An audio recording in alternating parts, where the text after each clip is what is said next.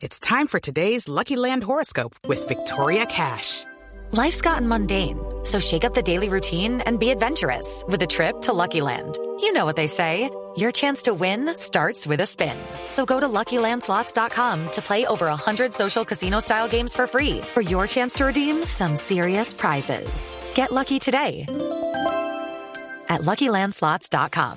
Available to players in the U.S., excluding Washington and Michigan. No purchase necessary. VGW Group. Void or prohibited by law. 18 plus. Terms and conditions apply. Estamos al frente del volante, pues debemos tener mucho cuidado. Y en carretera, eh, atención con los límites o los excesos del límite de velocidad. Que eso es muy importante. Y seguir las recomendaciones. Así, en la vía web y crítico, hay muchas eh, señales de tránsito que no concuerdan con la realidad. Uno. Dos. Por favor, señores agentes de policía, cuando salgan a las carreteras es a controlar el tráfico, a hacer algo positivo, no a sancionar por Ayudar a la movilidad. Ayudar a la movilidad, no a sentarse a chatear o a tomar café entre ellos. Por favor, colaboremos, trabajemos, que para eso se les paga. Pero es, in- eh, es increíble, por ejemplo, que aquí en el Terminal del Sur, el día que yo venía entrando por la autopista, la policía, tres policías hablando, chateando, el otro eh, hablando por celular y te llamo, giro a la izquierda y se tira una bicicleta en contravía y todos los carros Opa. frenando y ellos viendo lo que estaba pasando y no sucede absolutamente nada. Como eso seguramente ocurren miles de cosas, de situaciones en donde tiene que intervenir directamente la policía. Claro, Yo pienso claro. que debería haber una restricción con el uso del celular para nuestras autoridades porque creo que es un distractor. eh, Total. Total, claro. Además, cuando te subes a manejar, te subes a manejar. Eso es un placer muy grande. Y piensa siempre que el automóvil es tu amigo. Disfrútalo, gózalo. Y hazlo parte de la y sumado fiesta. a eso que utilicen las direccionales. Ah, Y que la respeten, y que la respeten. no, no, no, Respetar no. normas, No, básicamente. no, no, no. Se nos acabó el tiempo. Quiero decir una cosa, en Ibagué no saben que es una direccional. en muchas partes, no Y saben. el pito lo usan en exceso en algunos lugares. Hoy ¿no? siempre. Dios Don mío. Camilo, feliz año. Ricardo, eh, a toda la mesa de trabajo, un- un- unas felices eh, fiestas navideñas, un feliz inicio de el 2020 y un placer estar acá Se compartiendo. nos viene una nueva década, ¿no, Alejandra? Así es, Ricardo, muchas gracias por este tiempo. A Nelson, a Camilo, a ti también, por supuesto, muchas gracias. Saludos Esta a... mañana cuando me dio el tamal me decía don Nelson. Ay, Ya bueno. cogió confianza en dos horitas. ¿eh? ya en, en la mesa de trabajo me sentí así. Muchas gracias por esa, por ese cariño y un abrazo para todos nuestros oyentes. Una feliz, na- una feliz Navidad, ¿no? Ya pasó. Un feliz año para todos. por Ojo con la cigüeña. No, Ojo no, no, con la cigüeña. Y con los cóndores. un feliz año nuevo para todos, que se cumplan todos los deseos en cada uno de los hogares de nuestras familias colombianas. Un saludo especial para quienes nos escuchan en Neiva, porque era un saludito que tenía por ahí pendiente. Y Ah, para todos mis amigos, mi familia, un abrazo gigante para todos. Yo solamente le digo una cosa, 2020 Búcaros campeones. Se vale soñar en este programa. Feliz Puedes año, anotarlo. Nos vamos, vienen gracias, las un abrazo para todos, un abrazo para nuestra compañera Lupi. Esperamos tenerla en el Muy primer pronto. programa del 2020. Sí,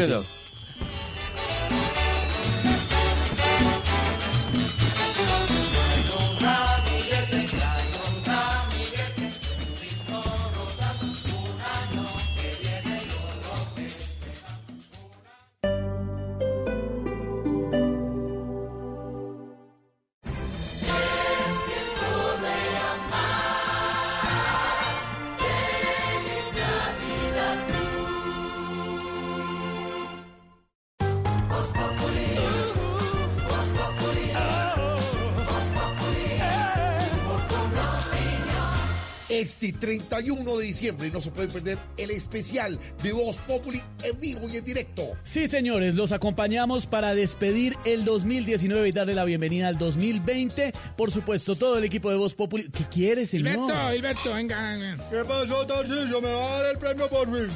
Este año sí va a ganar. ¿Qué me voy a ganar? Yo mismo le digo a Esteban, venga, venga, tenga su premio. No, Este año señor, no me interesa. No, Bueno, señor. bueno, bueno. ¡Hey! ¡Hey! ¡Nos vemos todos el 31! El amarillelo, que traigan el amarillelo y las viejas. Ah, Yo traigo las viejas, papi. Eh, Podemos hacer una oración. Ay, claro que sí, Aurorita, lo que quiera. Del Padre, el Hijo, No, pero ese día, en este gran especial para despedir el 2019, Voz Populi va a estar despidiendo el año desde las 10 de la noche, este 31 de diciembre. 31 de diciembre humano. porque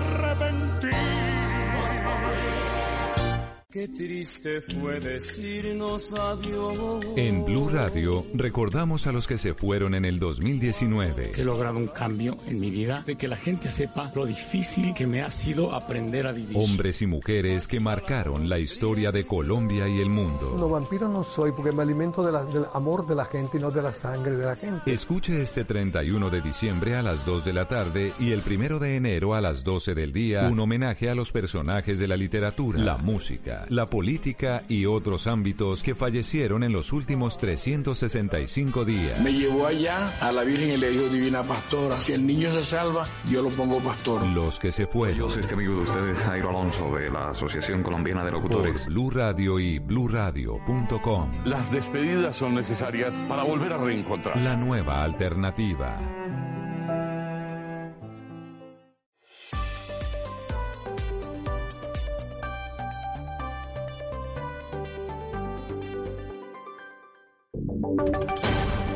Voces y sonidos de Colombia y el mundo en Blue Radio y bluradio.com, porque la verdad es de todos.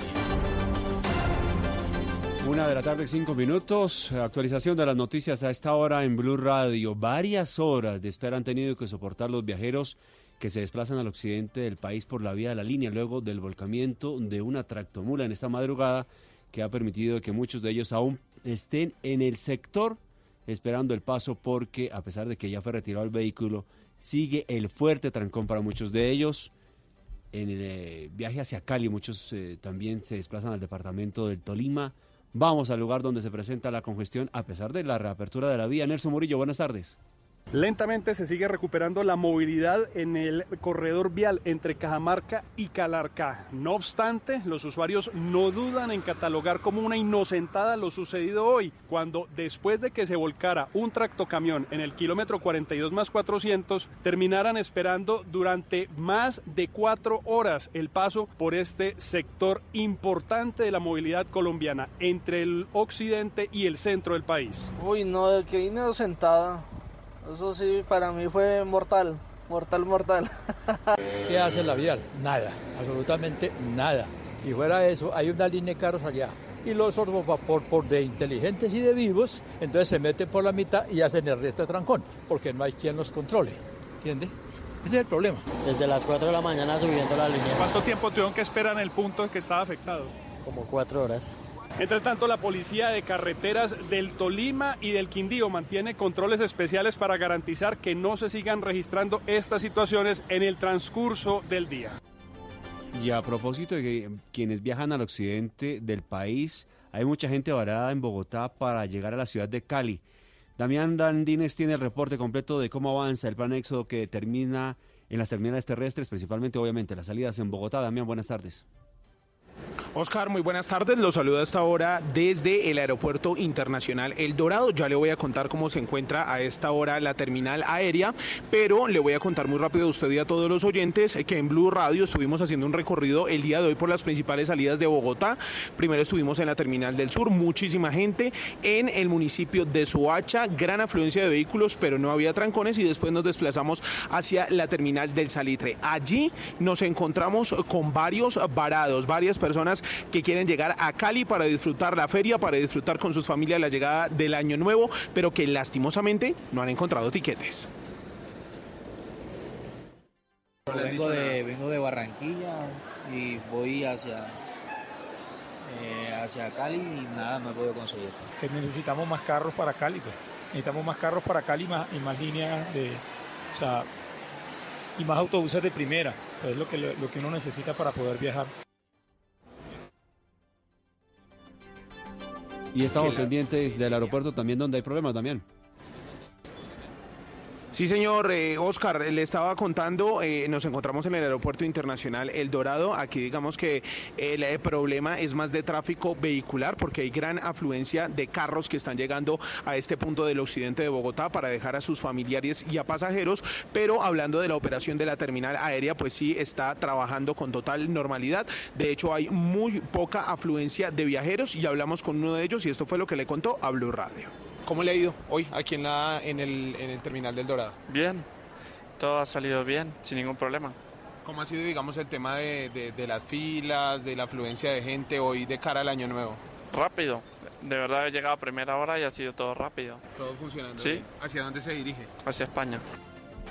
En Norte y Santander se encuentran comunicado con los departamentos de Arauca y Boyacá como consecuencia de varios deslizamientos en la vía que conduce desde Pamplona hacia Saravena. Los detalles los tiene Angie Telles. Buenas tardes, pues mire, las autoridades llevarán hasta la zona un equipo especializado para hacer voladuras de las rocas de gran tamaño que cayeron en la carretera de la Soberanía, donde afortunadamente no se registraron víctimas fatales ni daños materiales, pero aún la vía permanece completamente cerrada. Felipe Liscano, representante de la Defensa Civil. A esta hora todavía se encuentra cerrado el paso vehicular debido a que no hay maquinaria cerca en el sitio. Hace aproximadamente una hora ya se pudo localizar una cama baja para poder mover una máquina desde el municipio de Toledo hasta el kilómetro 70. Según los cálculos de, de los operarios de Invías, son más de 30 metros de material, pero entre material rocoso. A esta hora, cientos de viajeros se encuentran represados en la zona a la espera de que el Instituto Nacional de Vías inicie con la remoción del material rocoso. Sin embargo, las condiciones del terreno y el clima podrían dificultar las labores de este despeje. Angie Telles, Blue Radio. Y vamos a la terminal de transporte de Cali, donde este último fin de semana del año se espera que circulen por lo menos 48 mil pasajeros. ¿Qué está pasando, Víctor Tavares? Oscar, buenas tardes. El reporte desde la terminal de transporte de Cali da cuenta de una gran afluencia de público, mucho más los viajeros que llegan que los que salen. Lo que ha dicho Juan Guillermo Martínez, vocero de esta terminal, es que hoy y lo que resta del año se espera que al día pasen por allí 48 mil viajeros. Hasta el momento el reporte es de normalidad en la operación y donde esperamos que se movilicen y pasen por la terminal un total de 48 mil pasajeros diarios hasta el 31 de diciembre. Igual también esperamos que este incremento se mantenga en el retorno los primeros 15 días de enero, En otras noticias hay que decir que las autoridades intentan identificar a varias personas que quedaron registradas en un video en el momento en el que vandalizan un vehículo sobre la avenida Paso Ancho en el sur de Cali en la madrugada del viernes, Oscar. Muy bien, Víctor. Blue Radio llegó a los llamados terminales piratas que están funcionando en varios barrios de la localidad de Suba, en Bogotá. Allí encontramos locales ubicados en las casas donde se venden tiquetes hasta por la mitad del precio mmm, que tienen las autoridades. César Chaparro. El hombre que ustedes escuchan es el que todos llaman el despachador.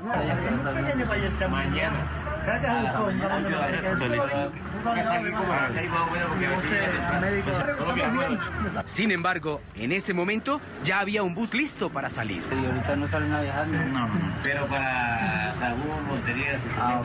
La ruta que menciona el despachador la cumpliría este vehículo que aparentemente está en muy buen estado, pero que para muchos ciudadanos no cumple con las normas legales que les garantice seguridad durante el viaje.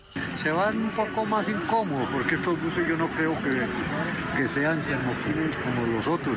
Hasta este pequeño e improvisado local, ubicado en el primer piso de una casa de un barrio popular de Suba, donde además de tener publicidad de venta de etiquetes, es atendido por un despachador, convirtiendo el sitio en una terminal pirata de transporte. A 150 mil puedo oír decir que a Barranquilla, ¿no? y que 200 mil pesos hasta 220 cobran los buses. Por la movilización ilegal de pasajeros, la policía aseguró que en este año ya han sido sancionados 18 mil buses. Una de la tarde, 12 minutos. Mucha atención, primicia de Blue Radio. Conocimos cómo la Armada Nacional va a reforzar la seguridad de la zona en donde se encuentra el Galeón San José, luego de que fuera declarado bien de interés cultural. Damián. Así es, Oscar, pues actualmente en la zona de interés donde se encuentra el galeón San José hay buques de superficie, aeronaves que patrullan de manera aérea y que como tal evitan que otros buques desconocidos hagan presencia permanente en ese área en donde se encuentra el buque San José. Pero cómo va, cómo se va a reforzar la seguridad, así nos lo contó a Blue Radio el almirante Evelio Ramírez Gáfaro, comandante de la Armada Nacional. Vamos a contar con unos sistemas de detección submarina ubicados en el, la superficie y en el fondo del mar, pues nos van a generar también unas alertas tempranas sin necesidad puntual de que eh, lo hagamos exclusivamente con buques o con patrulleras. Entonces esto, por supuesto, nos va a procurar mayor capacidad Oscar, recordar que esta área, esta custodia es responsabilidad de la Fuerza Naval del Caribe y pues hasta el momento no se han reportado movimientos o intentos de saqueo en donde se encuentra el galeón San José. Muy bien, Damiani, 16 familias damnificadas, 3 personas muertas y 5 desaparecidas. Es el balance que deja hasta el momento el infortunado hecho que se presentó en zona rural de Chaparral con la inundación y el deslizamiento que se presentó en las últimas horas en esa población. Medardo Morales está en el lugar. El pasado 26 de diciembre, los habitantes de la vereda La Virginia del municipio de Chaparral sufrieron una tragedia tras el desbordamiento del río Amoyá que dejó varias familias damnificadas, personas desaparecidas y dos heridos. En diálogo con Blue Radio, los damnificados contaron cómo fueron esos momentos de angustia. Eso fue duro porque después de las 3 de la mañana comenzó a llover a cántaros llenos y yo me desperté, me despertó el agua. Entonces quedé despierto cuando sentí la quebra del bujido que bajaba ahí encima. Mi mamá me despertó y pues venía esa bola de agua. Y pues mi hermanito y mi padrastro estaban en la otra casa y fuimos a llamarlo, pero ya era tarde. Y vimos cuando la casa se hundió, se la llevó. Estábamos ahí cuando escuchamos el, el sonido, el estruendo. Las primeras familias logramos a salir y las otras familias que algunas no escucharon, pues lamentablemente fueron las que fallecieron. Varios de los damnificados han señalado que ha habido negligencia por parte del gobierno departamental. Frente a eso, Andrea Mallorquín, directora de gestión del riesgo del Tolima, señaló. Continuamos realizando seguimiento a la emergencia que sucedió en el municipio de Chaparral el 26 de diciembre. Nosotros entregamos unos, unas tejas de zinc para que cuando hagan la recuperación se verifique y se puedan reconstruir alguna parte de la vivienda o, o determinar qué, qué, decisión va a tomar el alcalde, si se van a reubicar estas personas y o se les va a dar subsidio de arrendamiento. A esta hora los organismos de socorro y el Ejército Nacional continúan en las labores de búsqueda y rescate que permita ubicar a los cinco desaparecidos que hacen falta. Turistas de Colombia y de otros países han cancelado sus reservas, la que tenían en varios hoteles en la zona de Uriticá, luego de los hechos ocurridos donde fue asesinada la ambientalista y su esposo Luis Maestre. Quizá el temor y la zozobra se apoderó de los turistas que cada fin y comienzo de año vienen a visitar las esplendorosas playas con las que cuenta Santa Marta y su zona rural. El director de Cotelco en Santa Marta, Omar García, dijo que luego de los hechos ocurridos con Natalia Jiménez y su esposo Rodrigo Monsalve, varias reservas en los hoteles de Buritaca se cancelaron e indicó que se buscan alternativas para que esas personas retomen en querer venir a ese sitio turístico. Y le hemos solicitado pues poder sacar este tema adelante, el tema de la promoción del destino, que es fundamental. Eh, sí hubo gente que canceló, pero también nos han informado diferentes establecimientos que están en recuperando esas reservas que tenían. Asimismo, indicó que uniformados de la Policía y el Ejército Nacional realizan constantes labores de patrullaje para salvaguardar la integridad de los turistas que llegan a esa zona. Nosotros confiamos en las autoridades que puedan hacer la presencia como lo vienen haciendo eh, en estos últimos días. El dirigente hotelero informó que espera que el lugar vuelva a la calma para que los turistas lleguen al lugar sin ninguna clase de temor. Y continúan los quemados con pólvora, esta vez en Bucaramanga. Un bebé de solo cuatro meses resultó afectado con la pólvora. Julia Mejía. Antioquia sigue liderando la cifra de quemados con pólvora en el país con 53 casos a pocos días de terminar 2019. Esta vez se presentó el primer caso de intoxicación en un niño de un año con fósforo blanco o luz de bengala en zona urbana de Río Negro, oriente antioqueño. El menor fue trasladado a un centro asistencial donde se recupera. Hasta la fecha en Antioquia van 53 lesionados con pólvora, 11 de ellos menores de edad y el reciente caso de intoxicación, lo que representa un incremento del 39% de los casos en comparación con el 2018. Las autoridades piden mayor acompañamiento a los menores de edad para evitar este tipo de incidentes. Esta es la situación que se presentó en Río Negro, en Antioquia, donde también hay un caso de intoxicación con pólvora con un menor. Vamos ahora sí, la situación de otro menor quemado también en Bucaramanga, Julián. Efectivamente, Oscar, se trata de una bebé de cuatro meses que tuvo que ser trasladada de urgencia al Hospital Local del Norte, acá en Bucaramanga, luego de que uno de sus brazos resultara quemado en grado 2 por un elemento con pólvora que cayó muy cerca donde estaba esta niña y su familia. Orlando Quintero, director de Salud Integral de la Gobernación de Santander, entregó detalles sobre el caso.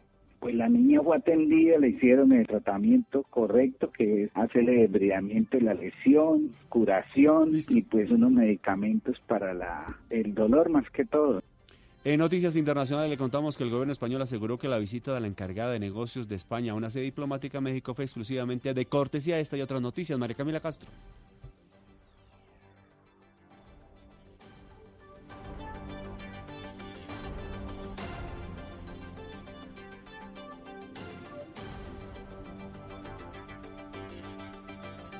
Ya vamos con las noticias del mundo. Entre tanto, en los deportes les contamos destacada actuación de Falcao García en, con el Galatasaray. Camilo. Así es, eh, Oscar Doblete del delantero colombiano marcó en el minuto 10 y 28 del partido que gana el Galatasaray 3 por 0 frente al Antalya Sport. El primero fue de tiro penal.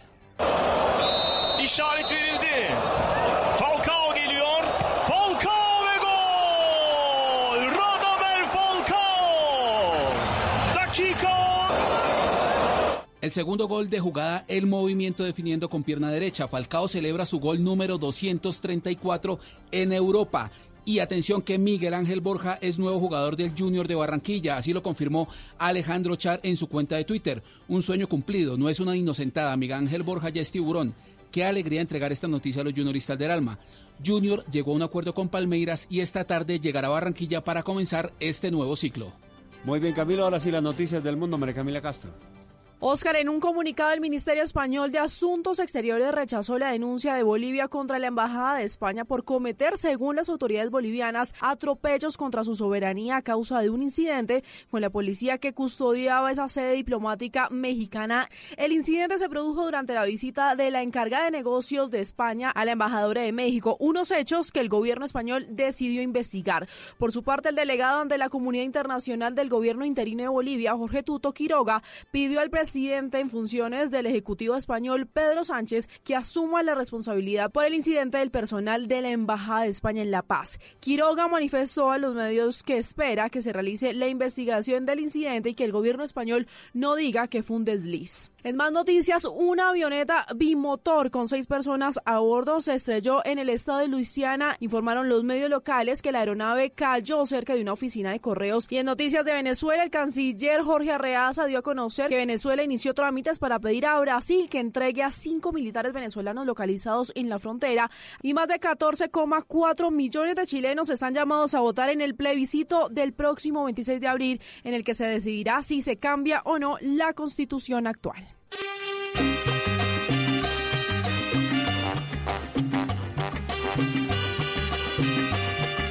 Y hoy se cumple el cuarto día de la Feria de Cali. Hay desfiles, los melómanos, la Feria de Mascotas lo más importante de la jornada, Tata Solar. Y hoy 28, hoy 28 de diciembre empieza una de las cosas que no son tan antiguas en la Feria de Cali, pero sí muy exitosas, y es la Feria de las Mascotas. Y justamente Daniel Cuartas es la persona que se ha encargado de llevar todo esto a cabo con muchos atractivos, con novedades para esta feria, y quiero que sea él mismo que nos cuente qué es lo que vamos a hacer con las mascotas en esta edición. Bueno, en el día de hoy vamos a estar disfrutando de distintos deportes caninos, vamos a estar disfrutando de agility, vamos a estar disfrutando de this dog, vamos a hacer obediencia, vamos a tener una zona de recreación donde los perros van a tener una piscina para meterse, distintas personas les van a estar enseñando a cada uno de sus propietarios qué pueden hacer. Entonces vamos a tener un parche de familia hoy 28 de diciembre de las 10 de la mañana hasta las 5 de la tarde en el Parque de la Flora. Eso le iba a decir, ¿el ingreso es completamente gratis? El ingreso es completamente gratuito, simplemente es llegar con su mascota, pasar un excelente día y vamos a tener incluso a Zoonosis haciendo vacunación, desparasitación y algunas fundaciones haciendo presencia con su labor. Las mascotas también están presentes en esta feria de Cali. Ampliación de esta y otras noticias en blurradio.com. Continúen con El Radar. Señor empresario, sin importar si su negocio es grande o pequeño, reduzca tiempo y costos en sus procesos de selección de personal. La unidad del Servicio Público de Empleo pone a disposición su red de agencias y bolsas de empleo para que lo asesoren y lo acompañen para encontrar el talento humano idóneo. Registre sus vacantes en www.serviciodeempleo.gov.co. Consulte la red de agencias autorizadas y acérquese a una de estas para encontrar el personal que necesita. La unidad del Servicio Público de Empleo nos acerca al trabajo.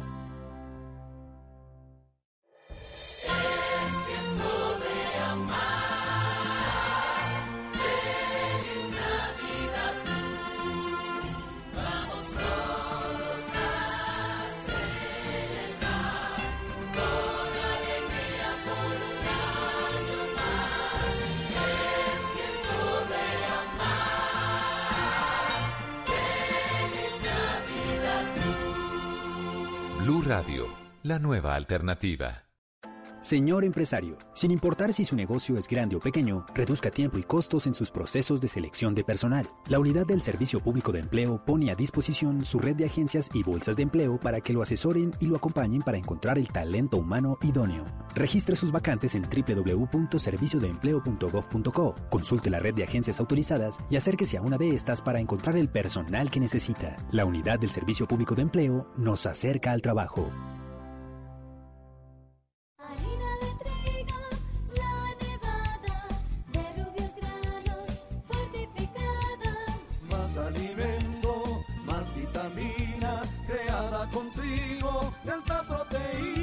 Alimento fortificado con vitaminas B1, B2, hierro, niacina y ácido fólico. Desde hace 40 años entregamos para Colombia la harina con los mejores estándares de calidad y rendimiento inigualables. Harina de trigo, la nevada. Trabajamos pensando en usted. Si está buscando empleo o necesita talento humano para su empresa, la red de agencias y bolsas de empleo autorizadas por la Unidad del Servicio Público de Empleo le puede ayudar, asesorar y acompañar de manera gratuita, transparente y equitativa. Esta red de prestadores opera en todo el país. Conozca el punto de atención más cercano ingresando a www.serviciodeempleo.gov.co y registre su hoja de vida o sus vacantes en este portal. La Unidad del Servicio Público de Empleo nos acerca al trabajo. Análisis, realidad, información en El Radar. Los hechos más importantes de la semana analizados a fondo. El eco de los acontecimientos. Un recorrido por lo que dice la gente con Ricardo Ospina. Aquí comienza El Radar en Blue Radio, la nueva alternativa.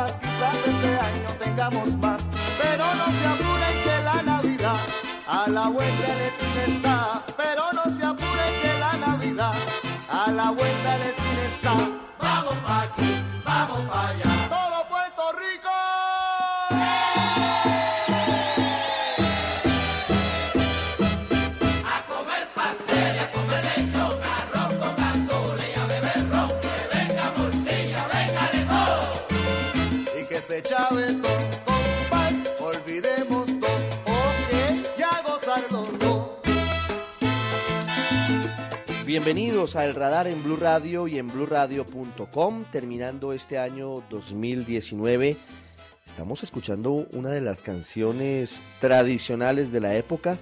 No paran las noticias, vamos a hablar del salario mínimo, vamos a hablar de la situación que ha ocurrido en esta época de vacaciones entre Santa Marta y Palomino, en La Guajira, con el asesinato de Natalia Jiménez y de Rodrigo Monsalve. Una triste historia que no tuvo un desenlace feliz, pero buscamos que de alguna manera haya prevención frente a esto que está ocurriendo en una vía principal en Colombia. Lo que escuchamos sin duda es uno de esos himnos del año nuevo que esperamos traiga una situación muy positiva para todos, que sea un año de prosperidad, que sea un año de alegrías. Siempre habrá algunos contratiempos, pero lo importante es superarlos. Y de eso se trata. Por eso hoy estamos con ustedes. Vamos a hablar de la Feria de Cali en segundos, que está en pleno desarrollo. Y también vamos a hablar de lo que ocurre en estos días, porque varios de los oyentes y muchas personas terminan el año con agüeros, con costumbres. Y de eso vamos a hablar a continuación. Muchas gracias por estar con nosotros. Hoy sábado 28 de diciembre, como siempre, con ustedes en el radar. Nos amanecemos.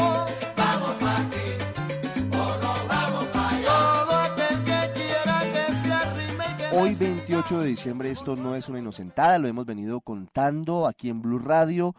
Finalmente no se logró un acuerdo entre empresarios y trabajadores sobre el aumento del salario mínimo para el año entrante.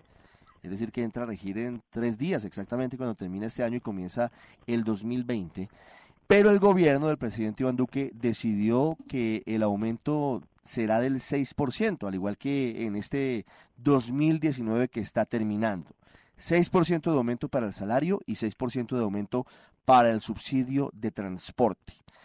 Estuvo intentando hasta el último minuto el consenso la ministra de Trabajo Alicia Arango, que nos atiende hasta ahora, hoy sábado 28 de diciembre.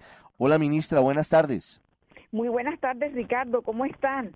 Ministra, haciendo evaluaciones de este año y hablando de un tema que es, por supuesto, de la mayor importancia. Primero quiero preguntarle, ¿qué tan cerca estuvo realmente un consenso antes del decreto del salario mínimo, del aumento para el año entrante?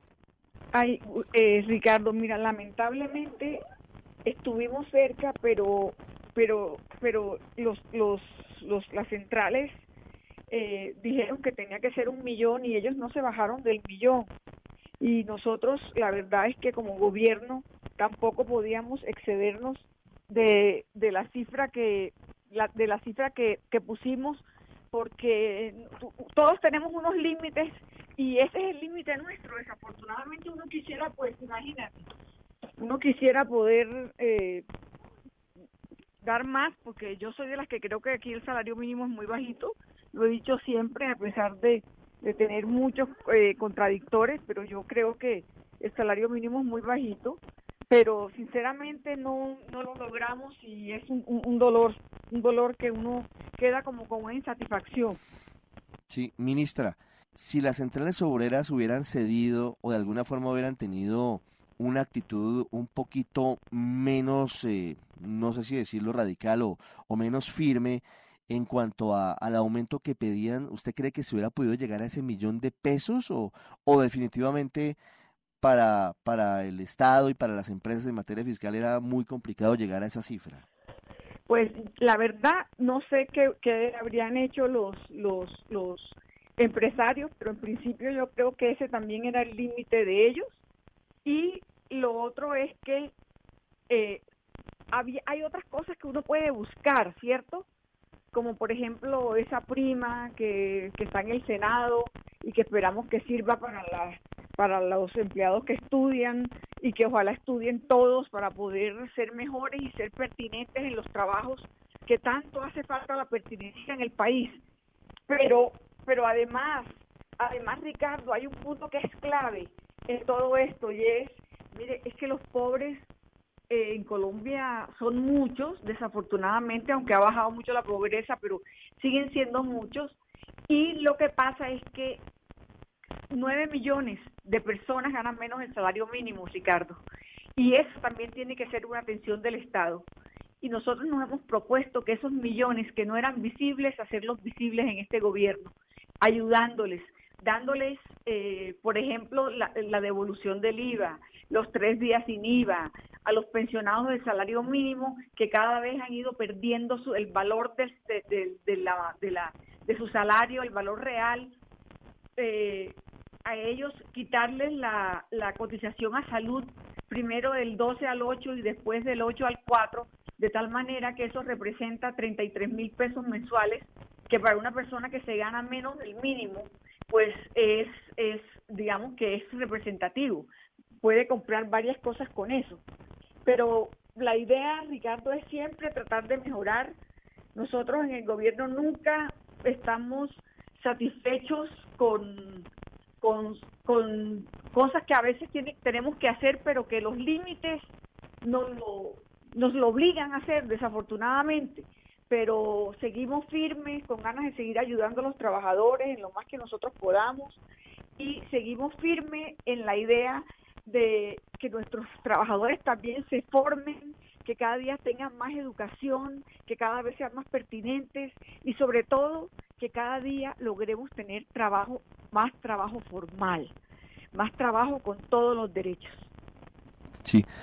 ¿Cómo hacer entonces, ministra, para que se aumente el salario mínimo con lo que usted considera es un, un sueldo muy bajo. Eh, una medida podría ser el proyecto del Centro Democrático que usted nos cuenta para darle una prima a los trabajadores que ganan el mínimo y que estén estudiando. Pero, ¿cómo ampliarlo? Porque no. no. estoy seguro de que, de que sean la mayoría de las personas que ganan un mínimo y que están estudiando. Ricardo, bueno, la idea es que ellos pueden estudiar lo que quieran, inglés, lo que quieran, que les sirva para la vida. Yo creo que a nadie, a todos, a todos nos hace falta estudiar. Eso por un lado. Por el otro lado, eh, Ricardo, mire, estos dos años han sido los aumentos reales más grandes en los últimos 25 años. O sea, por encima de la inflación, dos puntos, mucho más que en años anteriores, en gobiernos anteriores. Este ha sido muy importante estos aumentos porque representan realmente un avance en, el, en, la suma del salario. Yo no te voy a decir que es pues el gran avance, pero yo creo que a medida que vamos nosotros mejorando la economía, también tenemos que ir mejorando los salarios. ¿Y cómo se haría eso en el mediano plazo? No, pues sería eh, que, que la economía siga creciendo, que la economía siga creciendo. En la manera que la economía crezca, pues también haya hay más flexibilidad y más, más posibilidades de parte de los empresarios y de parte del gobierno, porque quiere decir que hay más, más producción, hay más consumo y eso genera recursos y con recursos pues se pueden hacer muchas cosas que cuando uno no tiene. Ministra, ¿entenderá usted que a los sindicatos no les ha gustado el aumento que se anunció por decreto por parte del presidente Iván Duque? ¿Qué mensaje les da el gobierno? Porque según ellos, esto demuestra que el gobierno terminó, eh, digamos que terciando a favor de los empresarios. ¿Qué les dice el gobierno a los sindicatos? A ver, la verdad, Ricardo, a mí me ofende que me digan eso. Y ya me lo vienen repitiendo con frecuencia en esta negociación, que es que el gobierno está del lado de los empresarios. ¿Cómo así que del lado de los empresarios? ¿Cómo por qué? ¿Cómo por qué? Entonces, ¿por qué tenemos tantos programas sociales en este gobierno si no es para ayudar a los trabajadores? Lo que pasa, Ricardo, es que aquí hay nueve millones que ganan menos el salario mínimo. Y por lo tanto nosotros tenemos que repartir los recursos de una mejor forma. Es que te voy a decir una cosa muy dolorosa, porque hay veces que los que ganan más del salario mínimo piensan que solamente existen los que ganan más del salario mínimo. Y no, Ricardo, hay nueve millones de personas que en Colombia nos están agradeciendo que nosotros estemos pendientes de ellos como nunca lo habíamos hecho en Colombia. Entonces, yo creo que esto también necesita equilibrios, necesita equilibrios de todos. Todos para, tenemos que renunciar a algo para ganar algo en el futuro. Yo la verdad llamo a los sindicatos a decirle, entiendo que no estén contentos, ellos aspiraban a un millón, dicen que la diferencia es muy poquita, sí, es muy poquita en una persona, pero es muy grande en muchas personas. Entonces, eso dificulta, eso nos dificulta pues aumentar más el salario. Sin embargo, yo tengo la esperanza de ir mejorando las condiciones a medida que va pasando el tiempo, mejorando las condiciones de los trabajadores. Es que el salario no es lo único. Sí, hay otros elementos importantes que deben buscar una mejor calidad de vida para los trabajadores. Es la ministra, señora, cuénteme. Te voy a dar un ejemplo. Sí. Por ejemplo, nosotros las cajas de compensación familiar, las cajas de compensación familiar tenemos que ahora darles aún más impulso. Las cajas de compensación familiar son el programa de responsabilidad social más grande del país, no existe uno igual. Vamos a seguirle dando todo el impulso que necesiten. Vamos a tratar de que la mayor parte de esas de ese 4% que los empleadores dan para sus trabajadores vaya a programas de los trabajadores a generarles también emprendimiento, a generar empleo, a ver cómo en el futuro mejoramos la cuota monetaria. En fin, estamos viendo otras alternativas para lograr llegar a, unos mejores números.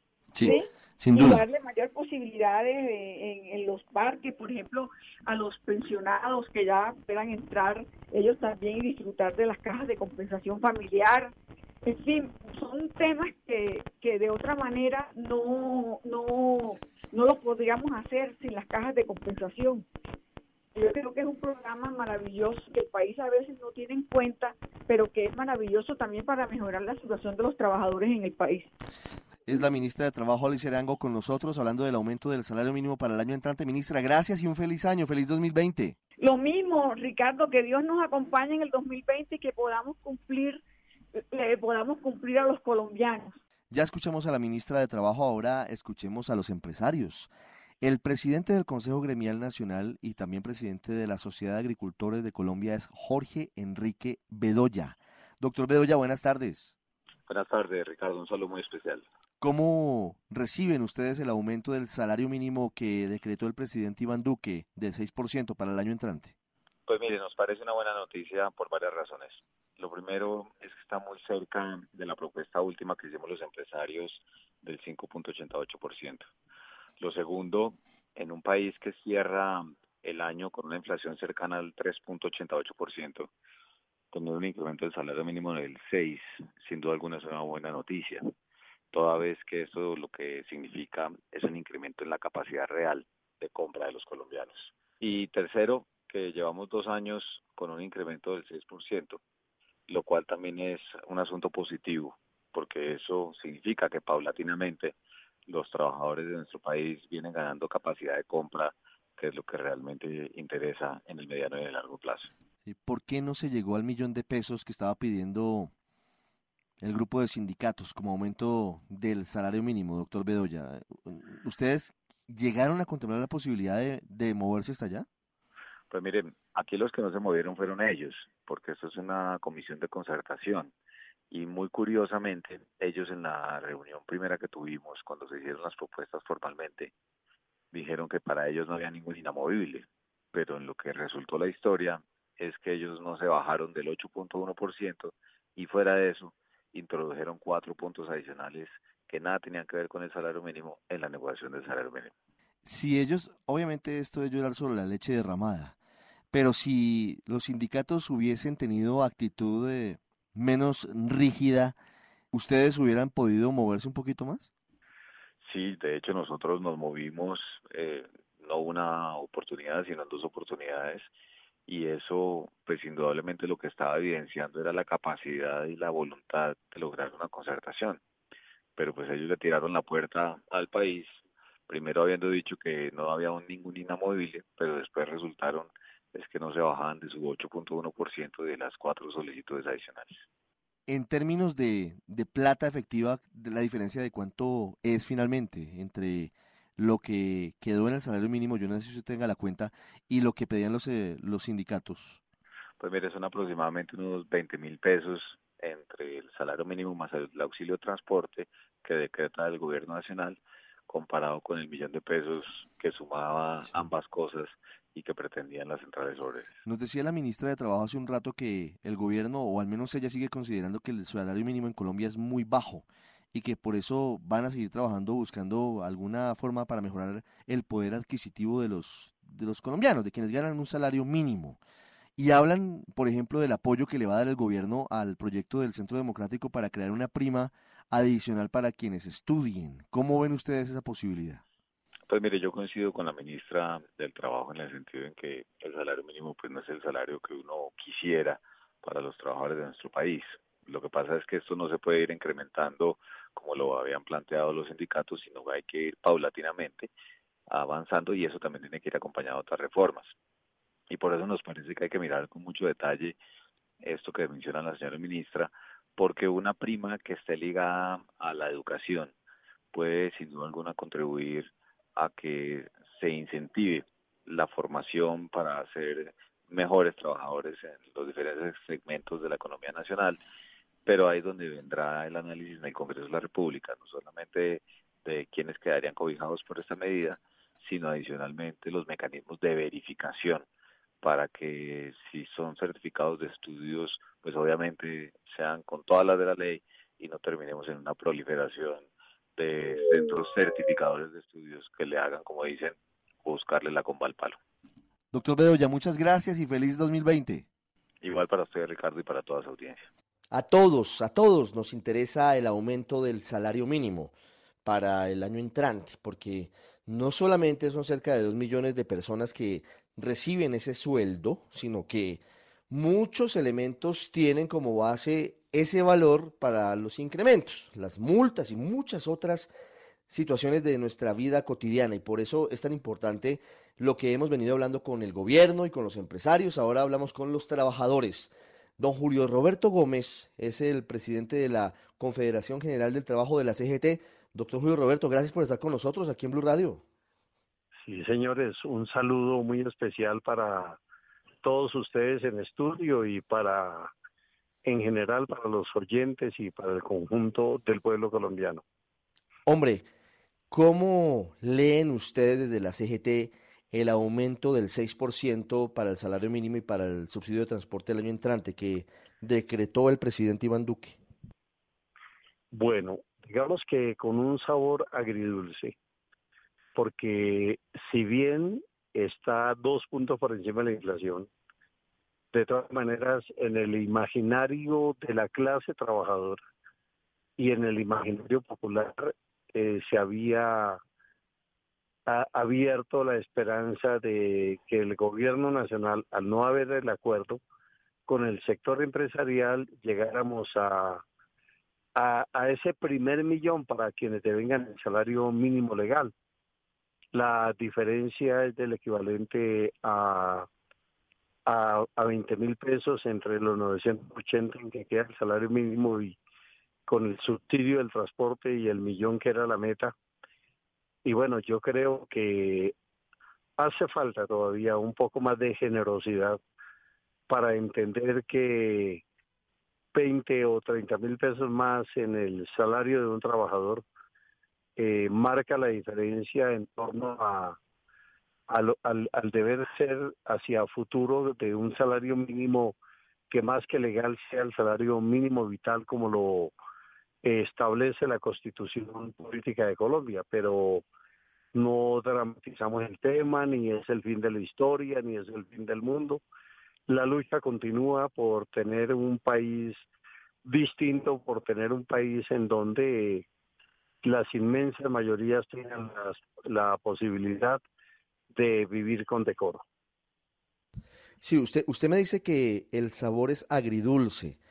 Y hablaba así yo unos minutos con eh, el presidente del Consejo Gremial Nacional, con el señor Jorge Enrique Bedoya, y decía que tal vez lo que faltó también fue un poco de, de ponerse la mano en el considere, no lo decía así, yo lo digo de esa manera, de los sindicatos, para haberse ido un poco intentando llegar a un acuerdo y que seguramente ellos hubiesen podido subir un poco más la oferta de incremento para el año entrante.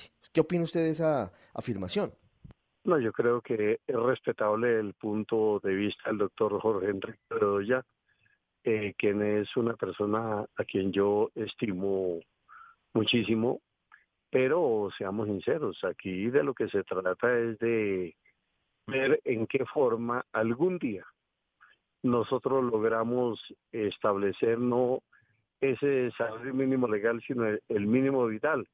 Y lo sabe el doctor Jorge Enrique Bedoya y lo sabe el país estamos nosotros en la posibilidad de escalar a una situación distinta en materia en materia de salario mínimo porque es que las distancias son muy cortas y hay un mal estilo de negociación en Colombia y ese mal estilo consiste en que se trabaja con base en el turqueo es decir si nosotros hubiéramos 20% eh, entonces eh, si hubiéramos bajado al 10, entonces apareceríamos nosotros como muy flexibles.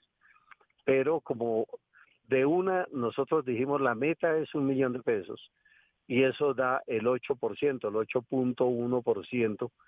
Entonces, en vez de estar en ese tira y encoge, las centrales obreras llegamos a una concertación unitaria entre todas, solicitamos la cifra de un millón de pesos como dice la canción, para que la gente eh, que le venga este magro de ingreso llegara a su primer millón.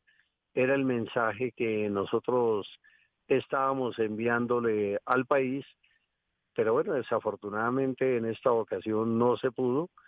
Esperamos que en próximas oportunidades, como por ejemplo en la negociación nacional de los 13 puntos que están pendientes con el gobierno nacional, tengamos nosotros la posibilidad de, de ver cómo se desarrollan otras áreas vitales de la vida del país, como es el tema de la educación, el tema de la salud, el tema de la recreación social, el tema de la vivienda de interés social, eh, la debida protección a las cajas de compensación familiar.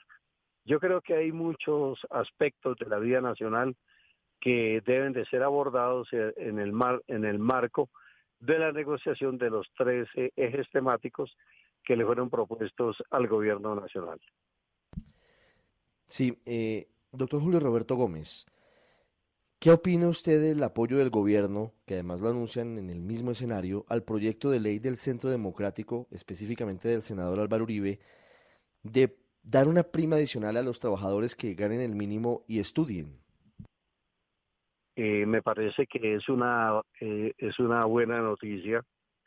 Eh, por eso el mundo no, no es en blanco y negro, el mundo es multicolor.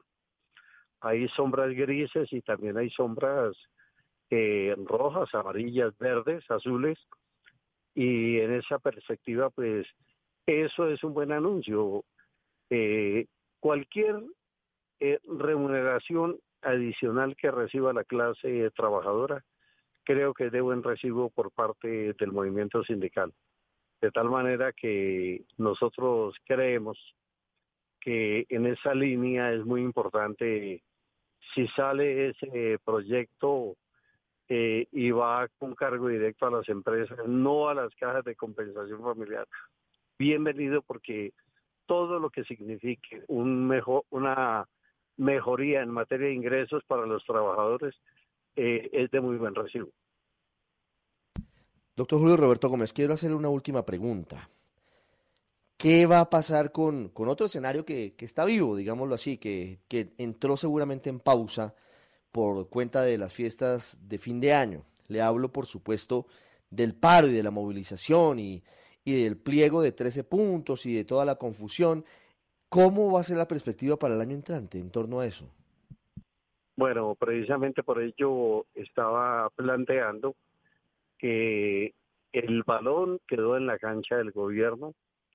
Nosotros, el Comité Nacional de Paro, planteamos una negociación directamente con el gobierno nacional y no pretendemos que sea directamente con el presidente de la República, con las personas que él defina, pero en el marco de una negociación, no en el marco de conversaciones porque para conversar siempre hay tiempo, nos tomamos un café, nos tomamos una aromática, nos tomamos eh, una limonada, pero la negociación es una situación distinta, de tal manera que nosotros estamos esperando que el gobierno nombre una comisión negociadora, porque hasta el momento lo que nombró es una comisión de diálogo eh, con el doctor Diego Molano, con el doctor Angelino Garzón, con el doctor eh, Grillo de la, eh, de la función pública, que son tres excelentes personas, pero es que nosotros necesitamos es una mesa de negociación.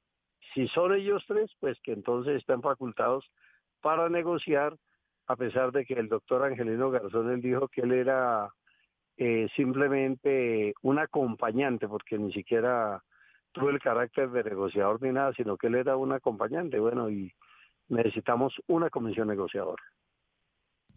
¿Qué pasa si no acepta negociar el gobierno? Porque algunos sectores, incluyéndolos a ustedes, han dicho que, pues que lo que pretende el gobierno de alguna forma es diluir el paro o el comité del paro en la conversación nacional. ¿Qué pasaría si finalmente no se logra esa instalación de una mesa de, negociación? Bueno, yo creo que no negociar es una actitud eh, poco inteligente por parte del gobierno nacional. Eh, porque esto significaría entonces que la gente entonces tiene que volver a las calles y nuevamente los desórdenes y todo lo que se genera, porque uno convoca las manifestaciones, pero el tema de los infiltrados no lo manejamos nosotros, el tema de los encapuchados no lo manejamos nosotros. Eh, yo creo que lo que procede en una democracia es un proceso de negociación porque somos las centrales obreras, las confederaciones de pensionados, las dos organizaciones más grandes de, estudiantes, el sector agroindustrial, los pueblos, eh, eh, los pueblos indígenas, las mingas indígenas, el movimiento campesino, el movimiento comunal, se han venido vinculando una serie de organizaciones como por ejemplo el tema de los taxistas, los camioneros, han anunciado su participación en las movilizaciones que sean necesarias el próximo año. Entonces, lo mejor es eh, prever ese tipo de situaciones a, distancia, a distancias de una negociación y ese es el llamado que con todo respeto le queremos hacer al doctor Iván Duque en cuanto a que nombre la comisión negociadora. Desde los sindicatos, Julio Roberto Gómez, presidente de la CGT, con nosotros hoy sábado 28 de diciembre en el radar. Doctor Julio Roberto, muchas gracias. Muchas gracias a ustedes y Feliz año, hombre. Feliz año para, para todos los oyentes de este importantísimo medio de comunicación. Lo mismo para usted. Feliz año, doctor Julio Roberto. Bueno, muchas gracias. Ya regresamos a El Radar en Blue Radio. ¿Sabía que existe un servicio público de empleo que lo acerca a las oportunidades de trabajo formal de manera gratuita, transparente y equitativa? Aprovechelo. Registre su hoja de vida en www.serviciodeempleo.gov.co y manténgala actualizada. Luego, acérquese a un punto de atención de la red de prestadores autorizados que también encuentra en la página y acceda a los servicios de la ruta de empleabilidad. Allí también puede consultar las ofertas de trabajo vigentes y aplicar a las que estén acordes con su perfil laboral. La unidad del Servicio Público de Empleo nos acerca al trabajo.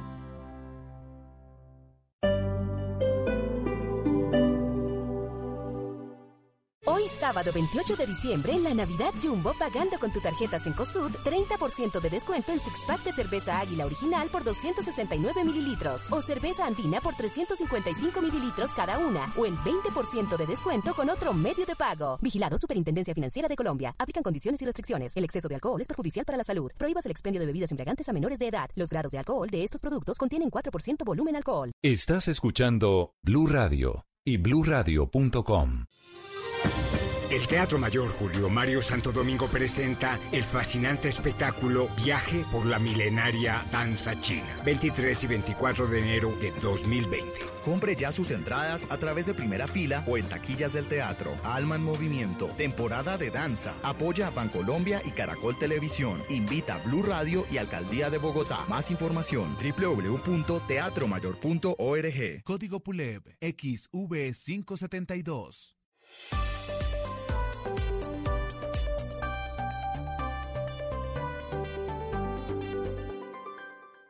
Si está buscando empleo o necesita talento humano para su empresa, la red de agencias y bolsas de empleo autorizadas por la Unidad del Servicio Público de Empleo le puede ayudar, asesorar y acompañar de manera gratuita, transparente y equitativa. Esta red de prestadores opera en todo el país. Conozca el punto de atención más cercano ingresando a www.serviciodeempleo.gov.co y registre su hoja de vida o sus vacantes en este portal. La Unidad del Servicio Público de Empleo nos acerca al trabajo.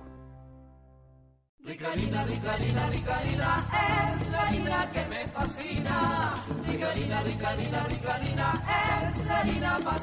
De las mejores cosechas del más puro trigo importado, traemos a su mesa Rica harina, la harina fortificada con vitaminas B1, B2, hierro, niacina, ácido fólico y todos los nutrientes que hacen las delicias de sus platos preferidos. Trabajamos pensando en usted. ¿Sabía que existe un servicio público de empleo que lo acerca a las oportunidades de trabajo formal de manera gratuita, transparente y equitativa? Aprovechelo. Registre su hoja de vida en www.serviciodeempleo.gov.co y manténgala actualizada. Luego, acérquese a un punto de atención de la red de prestadores autorizados que también encuentra en la página y acceda a los servicios de la ruta de empleabilidad. Allí también puede consultar las ofertas de trabajo vigentes y aplicar a las que estén acordes con su perfil laboral. La unidad del Servicio Público de Empleo nos acerca al trabajo. Volvemos con El Radar en Blue Radio. Lucy Villarreal era una líder social que básicamente se dedicaba a promover la cultura. Tenía una comparsa con la que disfrutaba del carnaval de negros y blancos en Pasto y de hecho vivía en la capital nariñense. Sin embargo, por esas cosas de la vida, la fatalidad la llevó al corregimiento de Llorente, cerca de Tumaco, cerca de 60 kilómetros de Tumaco un municipio muy complicado por cuenta de la cantidad de hectáreas de cultivos de hoja de coca y de la presencia de múltiples grupos delincuenciales, desde mafia pura y dura hasta disidencias de las FARC. A Lucy Villarreal la mataron. Nadie sabe todavía por qué ni quién lo hizo. Miguel López nos hace el recuento de lo que ha sucedido tras la muerte de Lucy. Deja dos hijas, una pequeñita y otra de 18 años estaba dictándoles clases a los niños después de ello es asesinada. Es una historia muy triste, una historia que además eh, pone el dedo en la llaga sobre la inoperancia del Estado para proteger a nuestros líderes sociales. Miguel. La pérdida de un ser querido es quizás lo más triste que se pueda sentir. El solo hecho de pensar que no lo volverás a ver, abrazar, consentir y demostrarle amor hacia esa persona es algo verdaderamente lamentable, con voz entrecortada, con toda la tristeza del mundo encima y lágrimas corriendo por sus mejillas. El esposo de Lucy, Dario Mora, da fe de lo que era ella como ser humano, como persona, como líder, como cultora, como artista de carnaval.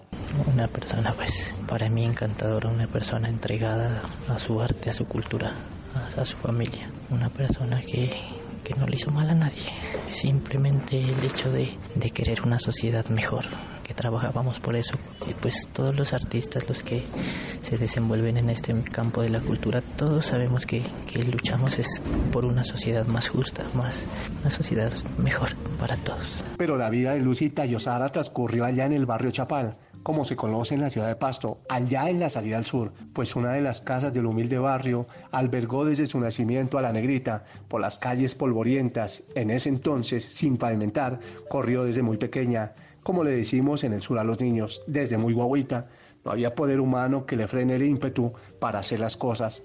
Allí la vieron crecer sus amigos.